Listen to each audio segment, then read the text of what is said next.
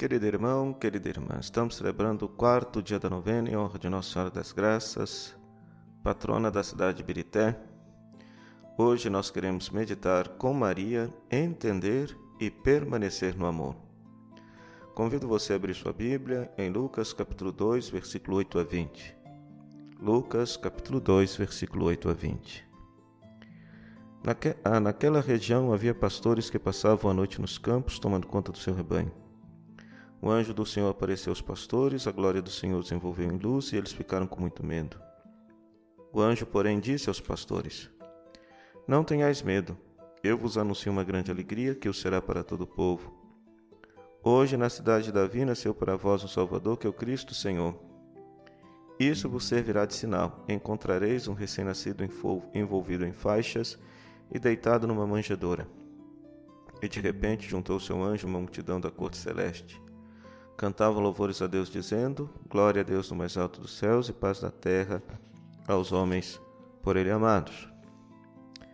Quando os anjos se afastaram, voltando para o céu, os pastores disseram entre si: Vamos a Belém ver este acontecimento que o Senhor nos revelou. Os pastores foram às pressas a Belém, encontraram Maria e José e o recém-nascido deitado na manjedoura. Tendo-o visto, contaram o que lhes fora dito sobre o menino. E todos os que ouviram os pastores ficaram maravilhados com aquilo que contavam. Quanto a Maria, guardava todos esses fatos e meditava sobre eles em seu coração. Os pastores voltaram, glorificando e louvando a Deus por tudo que tinham visto e ouvido, conforme lhes tinha sido dito. Palavra da salvação, glória a vós, Senhor. Querido irmão, querida irmã, esta cena no qual nós estamos rezando, contemplando, narra, por um lado, Deus comunicando aos pastores a alegria do nascimento do Salvador, o menino Jesus. Depois, é, narra-se uh, os pastores encontrando Maria, José e o recém-nascido. E a partir desse texto, nós queremos pedir a graça de Maria de entender e permanecer no amor. Ora, de onde está a inspiração nisso daqui? Desta para esta graça que estamos pedindo a Nossa Senhora neste quarto dia. Está sobretudo no versículo 19. Quanto a Maria, guardava todos esses fatos e meditava sobre eles em seu coração. Querido irmão, querida irmã, é, muitas vezes nós temos uma imagem, tanto quanto romântica, de Nossa Senhora, como se ela já soubesse absolutamente de tudo, se ela já, se ela, se ela já tivesse desvendado todo o mistério de Deus acerca de sua vida, acerca de sua vida, missão e vocação, se ela soubesse absolutamente tudo sobre seu amado Filho Jesus. Não. Era necessário que ela fizesse um processo de crescimento e amadurecimento na própria fé que ela tinha. Quando eu faço as minhas homilias, etc., eu uso uma expressão que às vezes pode deixar o povo até um tanto assim quanto é, pensativo. Eu falo, gosto de falar que Maria precisou passar por um processo de conversão. Né? Normalmente a palavra conversão está associada a uma pessoa que é pecadora e que muda de vida e se torna santa, mas não é nesse sentido que eu aplico esta palavra conversão a Maria. Maria ela teve de converter-se plenamente a seu filho Jesus, não porque ela fosse pecadora, afinal de contas ela é imaculada conceição, isenta de todo pecado. Mas ela precisou passar por um processo de conversão a fim de entender o que, o que significava Jesus para a vida dela, né? Porque nós sabemos que a coisa mais preciosa que uma mãe possui é o filho. A mãe é capaz de dar a vida pelo filho, capaz de dar a vida para proteger o filho, né? E aquele filho que ela gerou é um filho todo especial, todo especial. É um filho que não será para ela, será um filho de Deus para toda a humanidade, para a salvação de toda a humanidade. Então, nesse aspecto, Maria teve que passar por um, ter, um tremendo processo de conversão. Esse processo de conversão, depois, lá numa cena posterior, quando, por exemplo, ela vai apresentar o menino Jesus no templo, e o velho Simeão fala que uma espada atravessará o coração dela ou seja, a espada que é a própria palavra, que haverá de cortar aquelas motivações que Maria pode ter no coração, mas que não são vontade de Deus em, em relação à forma como ela haverá de se relacionar com o próprio filho.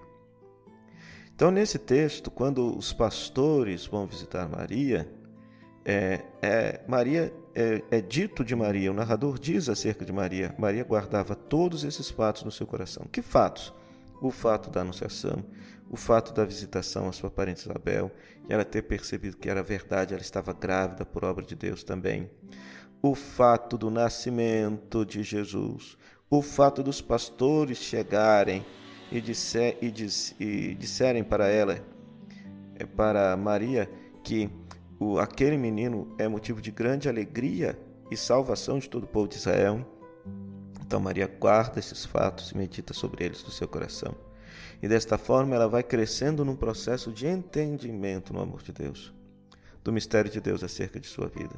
Ela vai crescendo nesse entendimento para depois permanecer neste mesmo amor, permanecer neste mesmo amor.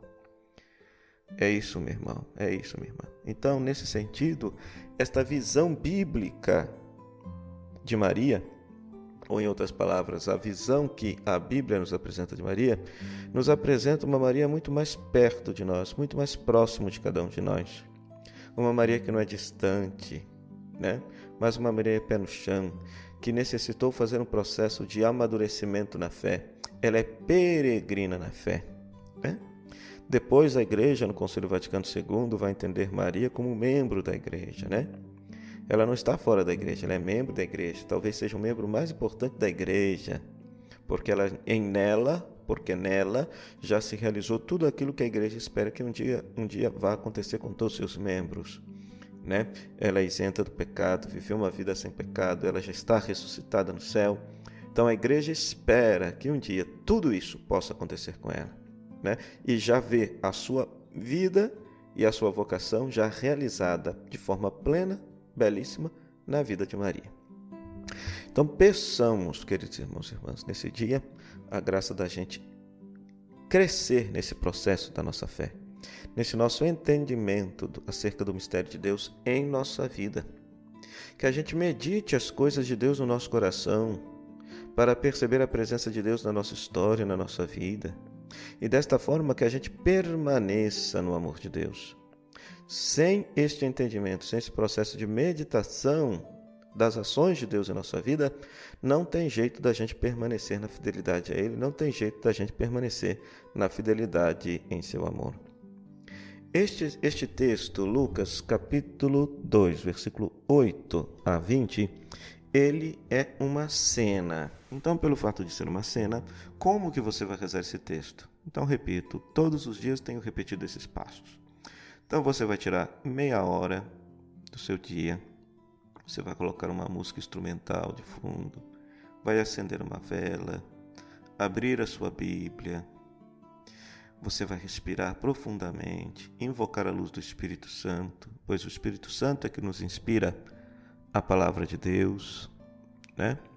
Você vai ler uma, duas, três vezes esse texto para você guardar na sua cabeça as cenas, as falas, os personagens. E depois você vai fechar sua Bíblia. Você vai, após fechar sua Bíblia, o que você vai fazer? Você vai se imaginar dentro da cena. Então se coloque junto aos pastores, imagine os anjos falando o que falaram com os pastores. Se fossem palavras dirigidas a você, como você se sentiria? Escute a voz dos pastores, sinta a emoção dos pastores. Acompanhe os pastores na viagem até a gruta de Belém. Imagine a gruta, como é que era. Imagine Maria, imagine o menino Jesus, imagine São José, imagine os animais. Escute a voz dos pastores dizendo para Maria aquilo que ouviram dizer do anjo. Imagine Maria, se coloque no lugar de Maria. Escute a voz de Maria. O que, que Maria teria respondido? Imagine Maria nesse processo de meditar, guardar as coisas de Deus no seu coração. Como ela faz isso? Como seria Maria rezando, meditando as coisas de Deus? Você vai reparar que algum detalhe do texto lhe chama atenção. Algum detalhe do texto lhe chama atenção. Né? Então, a contemplação evangélica é, uma, é um rezar que nos nós rezamos mediante sentidos, os cinco sentidos: cheiro, olfato, palatar, audição. Então sinta o cheiro, né, do presépio. Sinta a escute a voz dos personagens, converse com os personagens. Toque as coisas da cena, né? Por exemplo, a palha do presépio, a pele dos animais, né? Faça uma experiência de imaginação. Algo vai lhe chamar a atenção. O que lhe chamar a atenção, o que, que você vai fazer? Você vai meditar, refletir. Por que, que aquele detalhe da cena te chamou a atenção? O que, que ele tem a ver com a sua vida? Procure, tire proveito disso daí. Depois disso, o que, que você vai fazer? Você vai conversar com Deus a partir desse detalhe que te chamou a atenção. A partir desse detalhe que te chamou a atenção, você vai conversar com Deus. Fazer a sua oração. Depois que você fizer a sua oração, você assume um, um gesto concreto de, de, a partir da, vamos dizer, da contemplação evangélica desse texto. Ok? Terminado tudo isso, o que, é que você vai fazer? Você vai abrir o seu caderninho espiritual, anotar essa passagem bíblica, anotar o detalhe na cena que mais chamou a atenção, escrever a sua oração e qual o gesto concreto. Ok? Terminando isso, você faça uma oração. Despeça-se de Deus, né? Pedindo a Ele que te abençoe, te guarde, te proteja e te conceda graça de no dia de amanhã você continuar neste exercício espiritual. Que Deus te abençoe por intercessão de Nossa Senhora das Graças. Ave Maria, cheia de graça, o Senhor é convosco, bendita sois vós entre as mulheres, e bendito é o fruto do vosso ventre, Jesus. Santa Maria, Mãe de Deus, rogai por nós pecadores, agora e na hora de nossa morte. Amém. Nossa Senhora das Graças, rogai por nós. O Senhor esteja convosco, Ele está no meio de nós. Que a bênção de Deus Todo-Poderoso, Ele que é Pai, Filho e Espírito Santo, desça sobre você e sobre sua família e permaneça para sempre. Amém. Até amanhã, se Deus quiser.